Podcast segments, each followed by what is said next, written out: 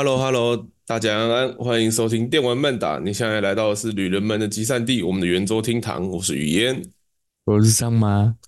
好，那我们今天呢，哎，跟大家来聊聊《幻兽帕鲁》这款游戏。不过我们要事先声明哦，就是啊，我们《幻兽帕鲁》开台开到一半之后呢，因为发现《魔物猎人》的黑龙台哦，那个观众啊，收视率比较高，所以我们后来就没有开《幻兽帕鲁》了。这个没有开，不是指实况，是连游戏本身都没开。哦，那我们大概应该姑且来说的话，算是玩到中后期吧，应该算有吧。至少我们据点都全开了，对，然后该开的东西也都开的差不多了。啊，我们哪有进中后期？人家中后期开始在那边，呃，那个那个什么 E 什么什么格里芬，呃，那个孵蛋好久，呃，一定，唉，那个孵蛋能不能再快一点？嗯，我们玩的方向不一样嘛，对不对？我们要成为帕鲁训练师啊。哦，嗯，我们只是单纯的在压榨帕鲁而已。哦，那我们其实已经，那我们其实不是玩到中后期，我们已经全破了。对，已经压榨完了。好，那帕鲁呢？幻兽帕鲁这款游戏呢？OK，要怎么？我们应该怎么来讲它呢？这其实蛮妙的哈。它就是缝了太多东西，导致我们现在其实也不知道该从何说起。这样子，沙盒，沙盒还有什么养成嘛？建造嘛？哦。还有什么奴役嘛，对不对？嗯，bug 啊之类的，资本主义啊。然后这款游戏就这样了。好，那我今天节目就到这边，大家拜拜。好，拜拜。啊，太快了，太快，太快。OK，好，那我觉得还是先从玩法开始讲吧。其实整个幻兽帕鲁，你玩起来感觉怎么样？整个幻兽帕鲁玩起来怎么样啊？嗯，就普普通通，然后普普通通的缝合怪，该死的，该死的捕获几率气死人。嘿，对，然后，呃，这个其实我也不知道，就沙盒游戏，完了，桑麻桑麻词穷了，对吧？啊，我觉得你们玩的比我久啊？有吗？我玩我只玩了二十六个小时啊！我大部分时间都在睡觉啊。哦，OK，现在也听得出来你那个应该是很想睡觉的状态。对啊，而且肚子好饿。干啊！你还没吃饭呢？我就刚睡醒，两点多起来，有什么东西可以吃？哦，好，那换说帕鲁了，我们。呃，那个提起提振起精神来哦，来谈一下。我个人觉得，就是那个要怎么讲，缝合的游戏其实意味着它有很多面向的可玩性嘛。就像我刚刚讲的，很多抄袭。啊，抄袭我们可以另外再开一期来谈哦。我现在还在查资料啊，我.来准备一下。嗯，很久没更新的电玩慢打终于要出复出了。大家应该知道电玩慢打其实也有一个。小栏目叫电玩慢达吧，嗯，应该很多人都忘记了。Anyway，那我觉得呢，像这种缝合类型的游戏啊，缝合类型，缝合算一个类型嘛。好了，缝合怪游戏，因为它很多面向可以玩嘛，就像桑马刚刚讲的，我有个朋友，他是非常认真在培育帕鲁。对的，对，那像我，像桑麻就是负责出外探险那一种。对的，对，大部分时间都在探险嘛，都在都在练等。对啊，像我个人呢，我就在在家想办法把那个据点等级的提高嘛，这样子。嗯、所以它其实是有非常多面向，你可以去，你可以在这个世界里面去尝试你自己想要的玩法，去做你想要做的事情，这样子。那这样子一款游戏呢，最容易面对的问题，无非就是说，哎，你今天有很多种玩法，那你一进去了，你不知道干嘛，不知道要做什么。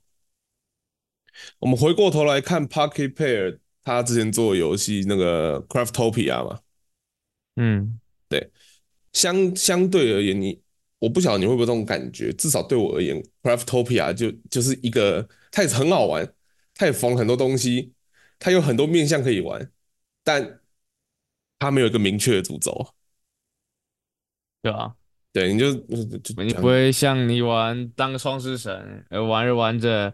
啊，我们的目标是什么啊？打中介龙啊，打完就干嘛？就睡觉。哎、欸，对你这你这个只你这个是最终目标嘛？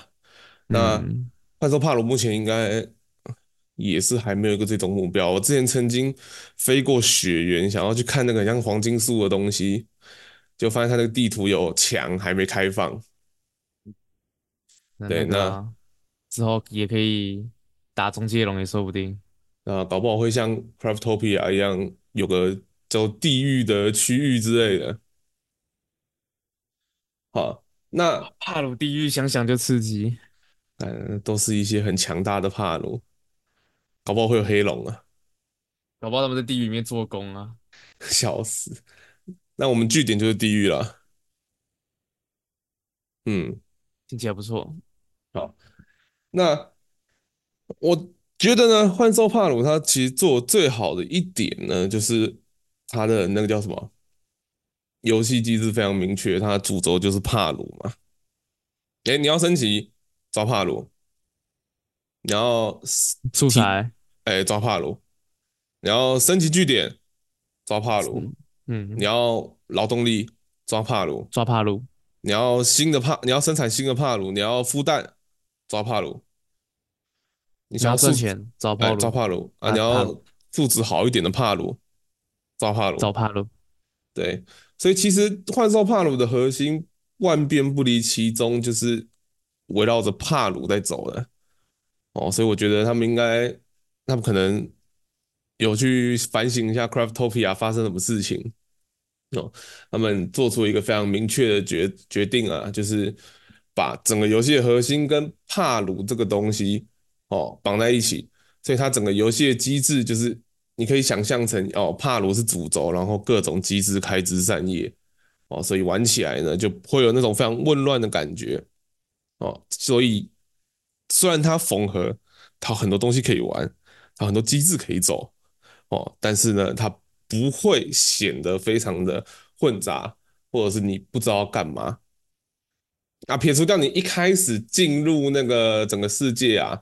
哦，那个你一开始进入整个世界的时候，真的会不知道干嘛嘛？毕竟你连到底在哪里该据点都找不到哦，想不好。嘿，那说到据点这个东西呢，哦，其实幻兽帕鲁有一个比较恼人的机制哦，在这个在 Craftopia 的时候其实就有了哦，是袭击的系统。虽然袭击这个东西啊，就是简单来讲，就会有一群你在地图上面遇到的某种族群的 NPC。Craftopia 有吗？有啊，Craftopia 有吧？哦，没有，没有吧？干我那是瓦海姆。哦，我把它跟瓦海姆混在一起了。你说，嗯，说有有吗？好像没有吧？我就记得，我之前就记得我，我我就记得，我印象中我玩一款沙盒游戏，然后我的据点会被袭击。那一定是那个啦。然后我还建了一个高台去防御那个袭击嘛。对啊，对，结果那个是瓦海姆。对吧、啊？然后有人有个人跑出来跟你说：“是不是你攻击了我的村庄？”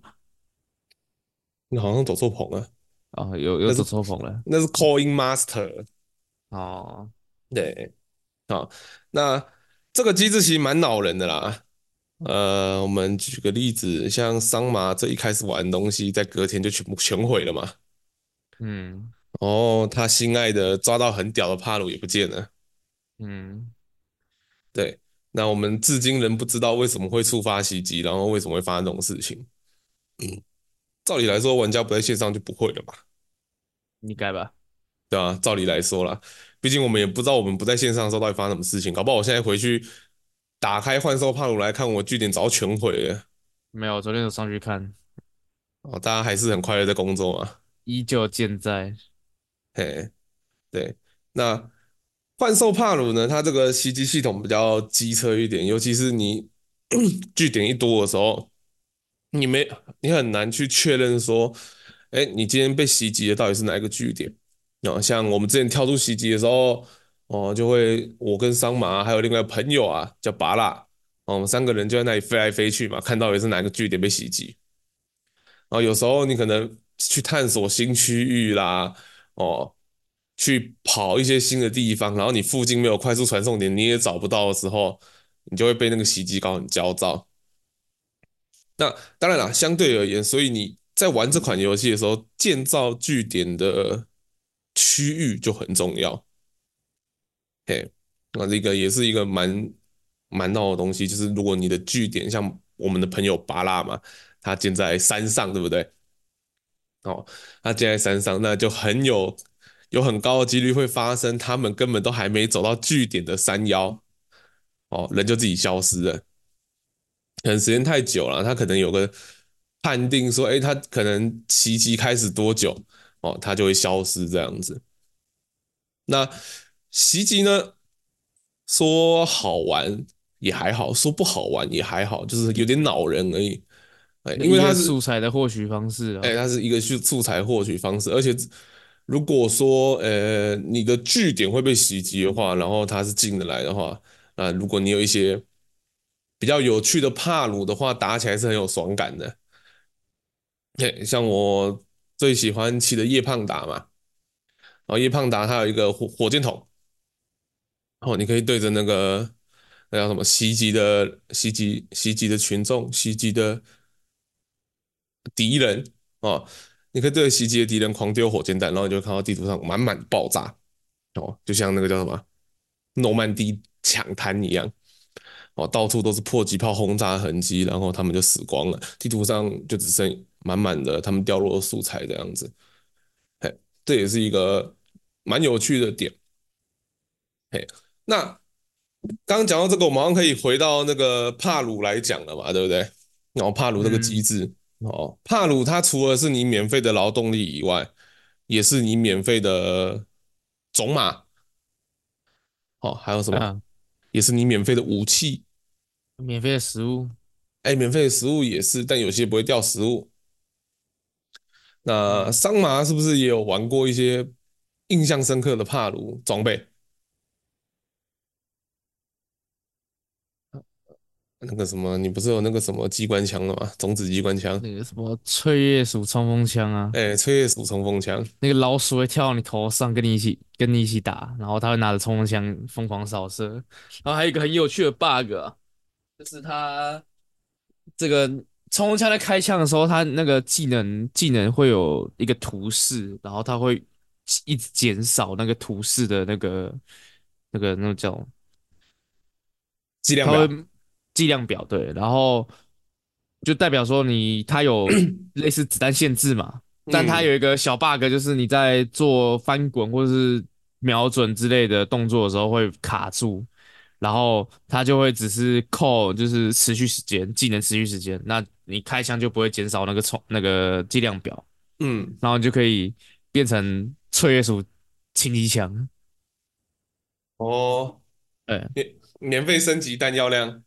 嗯啊，你就从你就可以，然后而且因为就卡住了，也是类似卡键这样子，所以那个翠叶鼠一直疯狂开枪，也不会停下来。那你就你可以顶顶这个提着它到处乱跑，然后看到谁就把它杀掉啊，爽爽的，挺挺爽的，就蛮舒压的。OK，那像我这边的话，就刚刚讲那个叶胖达嘛，那个狂轰滥炸，哎，画面效果还不错。哦，非常好玩。嗯、那我我们那个时候一直在讲那个叫什么哦，这个帕万兽帕鲁呢，它比较好玩的地方就是帕鲁的那个，你可以骑成帕鲁嘛，飞还有飞行帕鲁之类的。嗯、那你不需要去让他们学那个学什么，那叫什么？宝可梦冲浪啊，对啊，学什么冲浪啊、居合啊之类的。嗯，哦，飞行、飞行之类的，你就可以直接飞过去这样。啊，当然前提是你要去做它专属的装备这样子。不过，就是要怎么说呢？我觉得个人个人认真觉得，除了飞行系的，除了飞行系的那个叫什么帕鲁吧，骑乘帕鲁这件事情本身对赶路，我个人觉得没有什么太大的帮助。嘿，速度没有很快，但是飞行器帕鲁的话，你可以直接飞过障碍，就很轻松。好，那我们目前是玩到中期嘛？嗯，其实游戏里面还还蛮多文本的哈。对啊，哎，你有看过吗？没有，我就是剪而已。啊，我也没有看过，我也是剪而已。啊，基本上都围绕着在让据点更好、更强哦，鸡舍，对，来做付出这样子。哦，其实我们今天应该找楼宇老师来聊聊的哈。啊，不然我们应该找那个据点全部消失的那个男人，对吧？我怕他不想讲 啊。我怕他讲了很激动，让我们没机会讲。也是哦，我们那个今天之所以没有找晚熊呢，是不想戳起他的伤心处啊。哦，就像我刚刚讲的那个据点的袭击呢，是一个非常有时候很恼人的机制啊。哎，那我们那个时候呢，某个晚上呢，玩到一半呢，我们就在讲，哎，啊，浣熊他家呢？浣熊他家怎么不见了？那我们以为是浣熊他可能拆掉搬去其他据点嘛。对，就好像隔天上线，他才发现他的据点被袭击全毁了，也不知道是不是袭击全毁了，就是知道不见了，整个消失，啪一下全部不见了，对吧？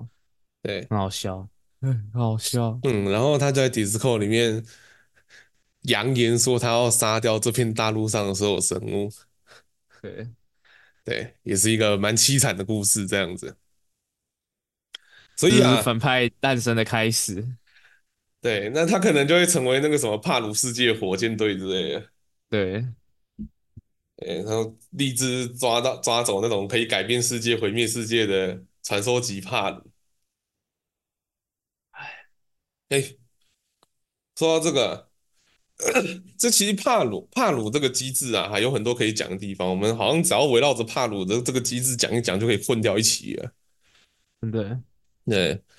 帕鲁，我们回过头来讲帕鲁本身，帕鲁它有不同的技能，哦，那它也有不同的 level 这样子，哦，它里面其实也偷偷设计一些很干的要素，哦，像帕鲁本身就有分 Alpha 帕鲁嘛，哦，还有一般帕鲁这样子，那 Alpha 帕鲁就是地，呃，在地图上面会有一些很像封印监牢的东西啦，或者是要怎么讲？一般一般直接出现在野呃野外的 BOSS 这样子，哎，那这些 BOSS 呢，要怎么说呢？呃，他们好像也没比较厉害，就比较大只而已。哎，对，比较大只。你要说他技，我就刚刚就在想，他技能到底有没有比较厉害？就是好像有，又好像没有。他可能就是哦，每一项数值都有一点这样子。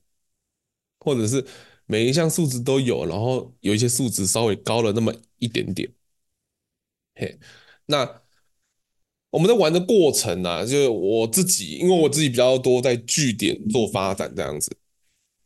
好，所以我们后来发现一件事情，就是我们一我一开始会想要一些哦，可能什么都会的帕鲁，然后它有一些等级比较高的，像气丸王。哦，他挖矿二，然后会搬东西，会洒水，会种东西这样子。但我后来发现呢，就是根据我们幻兽帕鲁的帕鲁本身的 AI 呢，如果你选择这样子的帕鲁，就会发生一件很尴尬的事情，他们会互相抢工作，然后他们 AI 会卡住，所以我们才需要去找一些这个读这个专业专业科专专科的，哎哎对，所以这个专科的专科生。就就会就会觉得技职教育特别重要，对不对？我们那个要一技之长哦，我们有钣金科的大大哦，有中文系的大大哦，还有那个原住民艺术系的大大，嗯，还有那个游戏设计系的大大，跟跑船的大大，嗯，哎，但这些都是玩家，不是帕鲁啊，确实，对。所以玩到后面就会玩到后面，是我个人心得啦，就是因为这个幻兽帕鲁的 AI 实在太蠢了。哦，所以你最好我们玩的时候还是最好去选择一些哦，它可能本身专精技能比较啊，可能专精一项技能，然后等级比较高的，或者是等级比较低也不要紧啊。当然啦，如果你是要挖矿之类，你要挖比较好的矿的话，就不能拿那种挖矿等级太低的哦，它挖不了。哦，对，哦，这也是蛮麻烦的一个设计。然后那个帕鲁有的怎么讲，体型跟地形会碰撞啊，有的就会挤到地底里面去啊，有的会卡住，呃，这个都要注意一下。而且 AI 又智障智障的，它也不会自救，嗯，有个麻烦。对，那你可能就随时都会看到，哎，你可能出去探险一阵子啊，回到家就发现，哎，有人饿死，好像不会到饿死吧？就就是跟你说他饥饿啊，啊，饿死是比较夸张的说法啦。没有没有没有没有，媒体都嘛这样讲的，他会饿死，但他不会真的死。嗯，对，我刚刚就饿死啊，都要饿死啊，他会饿死，但他不会，他真的死了，嗯，就饿死。对，他虽死犹在啊，对啊，啊就骨折啊，濒濒死啊，忧郁啊，对啊之类的，哦，就会非常非常麻烦。所以你据点要怎么讲？据点除了你要找一个不不容易受袭击的据点以外，你还会需要去规划怎么建造。哦，怎样才不会让你的帕鲁卡在一起卡死之类的，影响到工作效率，这也是一个问题。哦，所以整个幻兽帕鲁玩起来呢，然后说据点建造非常有策略性吗？哦，其实是有的。虽然这个据点建造的策略性前哦是源自于它本身 AI 设计太智障，跟地图的判定啊、物理碰撞啊都很智障有关。因为这游戏其实讲老实话，跟 Craftopia 一样，没有任何地形改造的功能。对，啊，那我这个时候，哎，那个时候，对，我那时候在在建东西的时候，讲建一建，就突然很怀念瓦尔海姆。哦，那玩瓦尔海姆的时候，地形哦，改改变地形还有技巧的。哦，我们那个要搓几下，拉一下，拉几下，搓一下。哦之类的，或者是有些人比较厉害的，他可以直接凭空拉起一个超高的平台嘛。嗯，哎，这个都很有趣。那但是我们的 Craftopia 跟帕帕鲁沃的都没有这个功能，所以呢，你可能呢，如果你有需要的话，就只能依靠你的那叫什么建筑啊，透过你的可能石质地板啊、木质地板啊，去把那个平，去把你的空间拉平。啊，但你空间拉平呢，也不保证他们就不会卡住，只是你建造东西的时候不会卡住而已。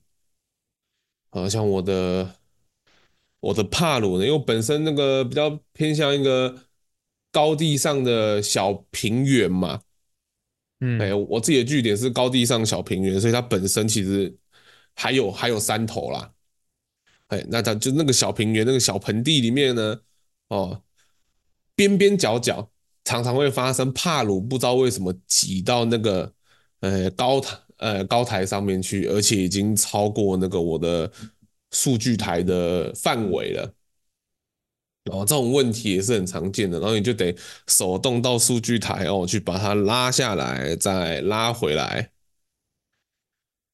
哦，呃，就是这么的智障，对。哇靠！我觉得这样讲一讲，好像再加上我们的语气啦，好像《幻兽帕鲁》这个游戏并没有给我们很多的快乐这样子。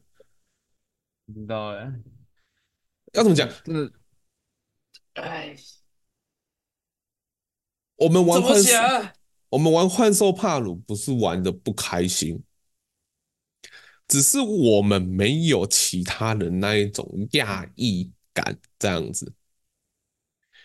哦，我们不会觉得说干怕收不是怕收幻炉，怕收幻炉，幻兽帕鲁塞缝的太屌了之类的，因为类似的惊叹我们已经在 Craftopia 发出过了嘛，了。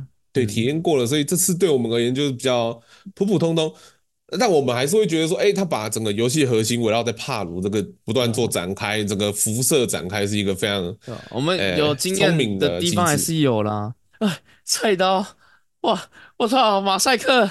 哇，肢解还有马赛克！我操，还可以肢解人类，好狠啊！那那个像其他人就很讶异说：“哎，干幻兽帕鲁可以抓人类！”哎，然后我们就哦呵呵，我们之前在 Craftopia 就做过类似的事情啦。啊，还有那个像我们的总川老师嘛，哎，总川老师就说，哎，你知道吗？把流浪商人抓回去据点超方便的，哎，我们以前还抓流浪商人来交配，对啊，我们 Craftopia 还干过这种事情，就是很很尴尬，就是你玩过 Craftopia 之后，你的朋友在跟你讲一些怕。不是怕受换乳，看我怕受换乳的东西，换受 怕乳的东西的时候，你会产生一种哦，是哦，哦，这对你来言而言很有趣哦，哦，很新鲜哦，哦，有 first time，对啊，OK，但是我们好像之前就做过了呢，早知道就不该玩 Craftopia 的，对不对？对啊，啊，拜托 Craftopia 还能开战斗机呢，呃，还有坦克呢。对不对？而且我玩幻兽帕鲁没什么感觉，其实讲老实话，是因为大家大家都有在，比如说呃有人在玩配种，然后比如说有人很努力的在搞鸡舍，然后他偶尔也会出去探险。那像我自己就真的是一直都在外面，呃，就三不五时就是丢颗几颗球。然后抓个帕鲁，然后抓不到还要骂个几句，然后还要说操你妈的九十九趴也会掉出来，我操！哦，然后就然后就然后就在外面很气愤的就回来了，这样子就就我游戏体验非常的普通啊。对，说到这个啦，你说你说玩瓦尔海姆出去死一死回来，都好像比这个还刺激一点。因为瓦尔海姆死了之后，东西就掉在那里。哎，不对。那怎么讲？我觉得这也是一个问题。我们等下来谈啊。我先讲一下探险的部分，因为刚刚提到探险嘛，这个点你应该经验没我多。那我们就可以来讲整个游戏的地图设计。呃，其实它游戏本身是有一些收算是收集品的要素嘛。对，收集品。对，那当然美其名而言叫收集品啊，讲难听一点叫乱丢嘛。对。哎，它里面这个时候就很需要去网络上找一些工具地图，然后直接定位，把它剪一剪就好了。真的，对，或者是说也不用。哦，那个我们其实最主要收集品叫翠叶鼠雕像嘛，它会提高你的捕获几率嘛，对不对？哦，嗯，那这个东西呢有多智障？哎，你在夜晚的地图骑着会飞的。帕鲁哦，飞在空中看，他妈地图亮的要死，是光害呀！哦，那个我们那时候浣熊嘛，还没有飞行系的帕鲁的时候，他在捡的时候还想说，哦，这藏好深哦，都没的。然后我们就默默跟他讲，等你有飞行系帕鲁之后，往半夜往天空上一飞，你就会发现它根本就乱丢而已。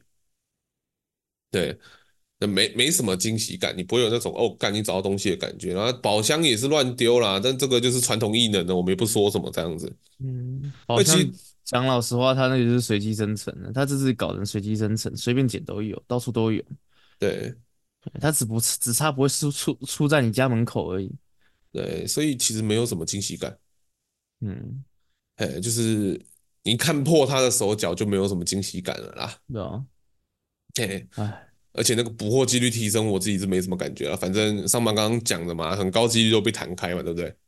对啊。哎，不要说，先不要说你的球很烂啊，那个丢下去七十趴弹出来也是会跑出来了啊。你说七十趴也不是，也不是接近一百趴啊，那么九十九趴也会跳出来啦。就问你，你气不气嘛？啊，一颗球有时候又不又不便宜啊，搞老半天素材，然后抓抓丢了一颗球，还想说啊，这颗一定必中，九十七趴差三趴也是给你跳出来，哎，七九十七趴。然后给你弹一下变九十九趴，也是给你跳出来啦，真的。哦，我觉得桑麻这个都要怎么讲，算是蛮蛮惨痛的经验。但我觉得我的更厉害。我之前遇到一只帕鲁，上面写一百帕丢出去，然后他妈我的球被弹开。嗯嗯。哦，所以那个一百趴啦，哈、哦，那个要标注一下，击中之后一百趴。哦，不是那个丢出去就一百趴。而且这说到这个。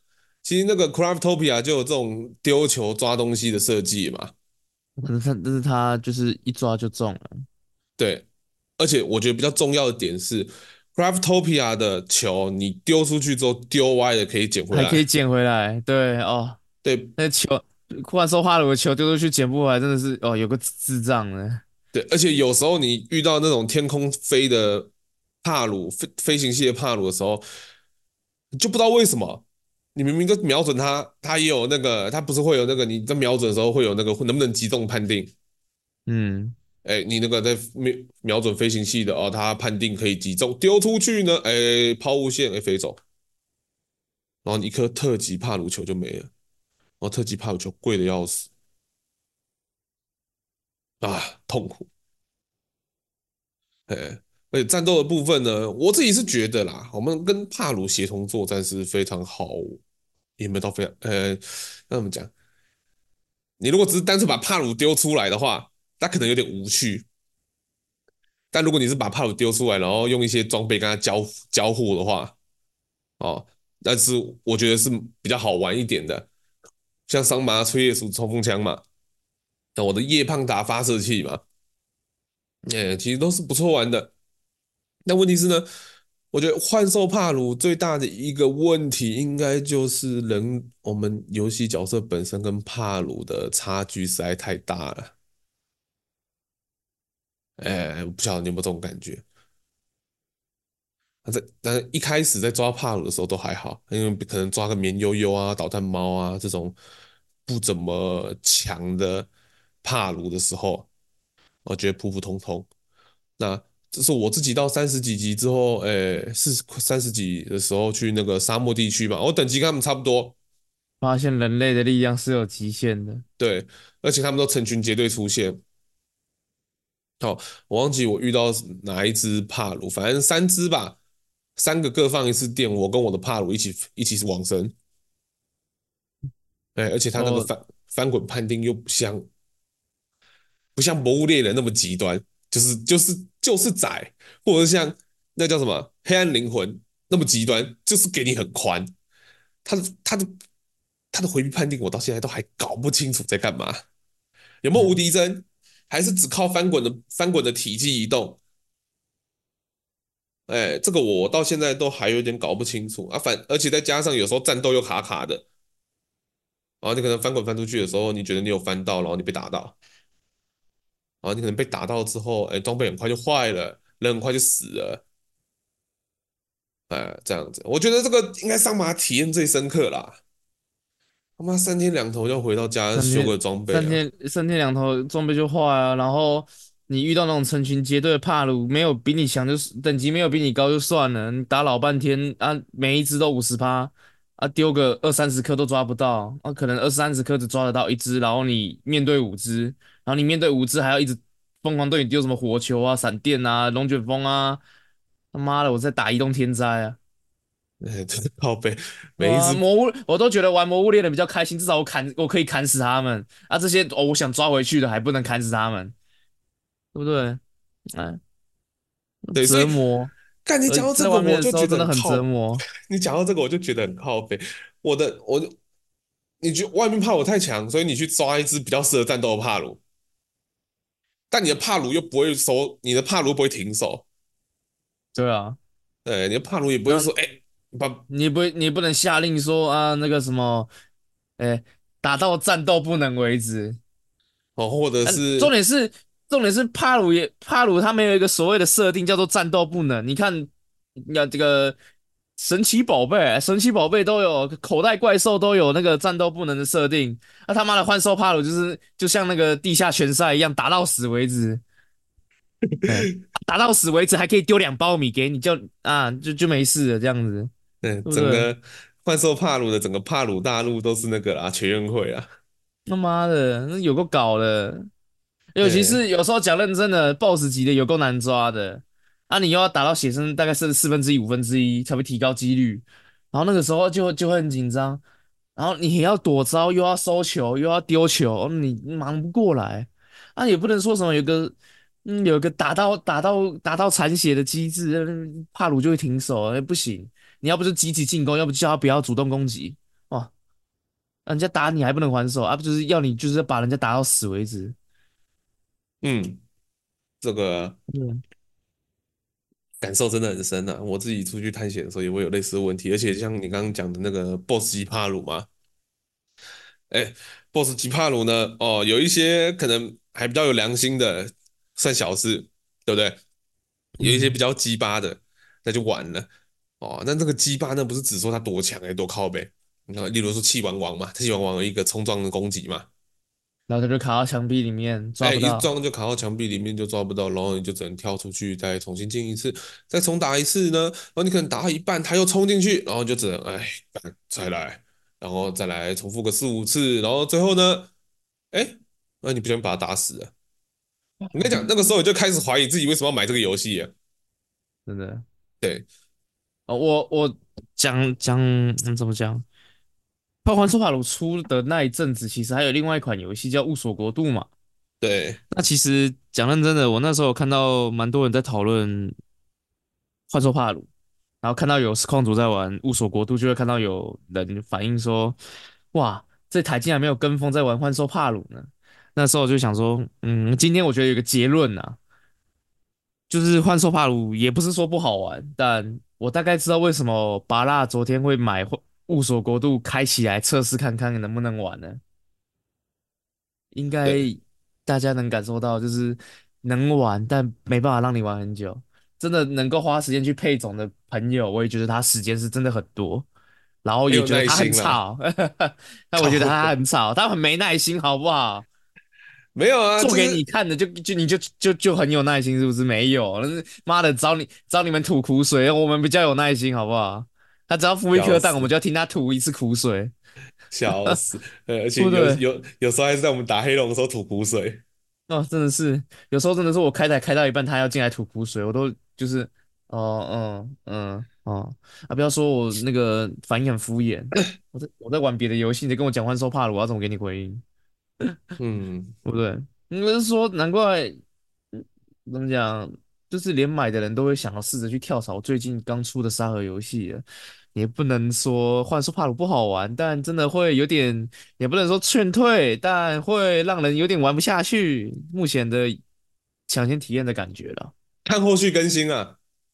都要看后续更新，看 AI 会不会改啊？看那个，看这个物那个帕鲁的碰撞盒能不能修一下，然后看帕鲁的建模能不能做的再细一点，就是不要总是这个卡来卡去的，对不对？然后那个地形、地形、地形、地形不能调整就算了，那至少呃建筑物盖起来要不要卡地形？对，嗯，好，那，总总归一句呢，就是那个时候我很想跟我那时候其实是想买雾锁国度的，但只是我想说，哎，我身边朋友好多人想，好看起来好像想买幻兽帕鲁，哎，那我还是玩一下好了。就反正？开台根本没人看，那时候我就有点 怀疑说，为什么不买雾锁国度？而且我觉得雾锁国度应该比较好玩。没事啊，反正雾锁国度搞不好也比较少人知道，也不会有人去看。我们倒是玩魔物猎人就好了。呃，也嗯，是啦，所以呢，我都觉至得你玩。那个《碧蓝幻想》可能还比较多人。看。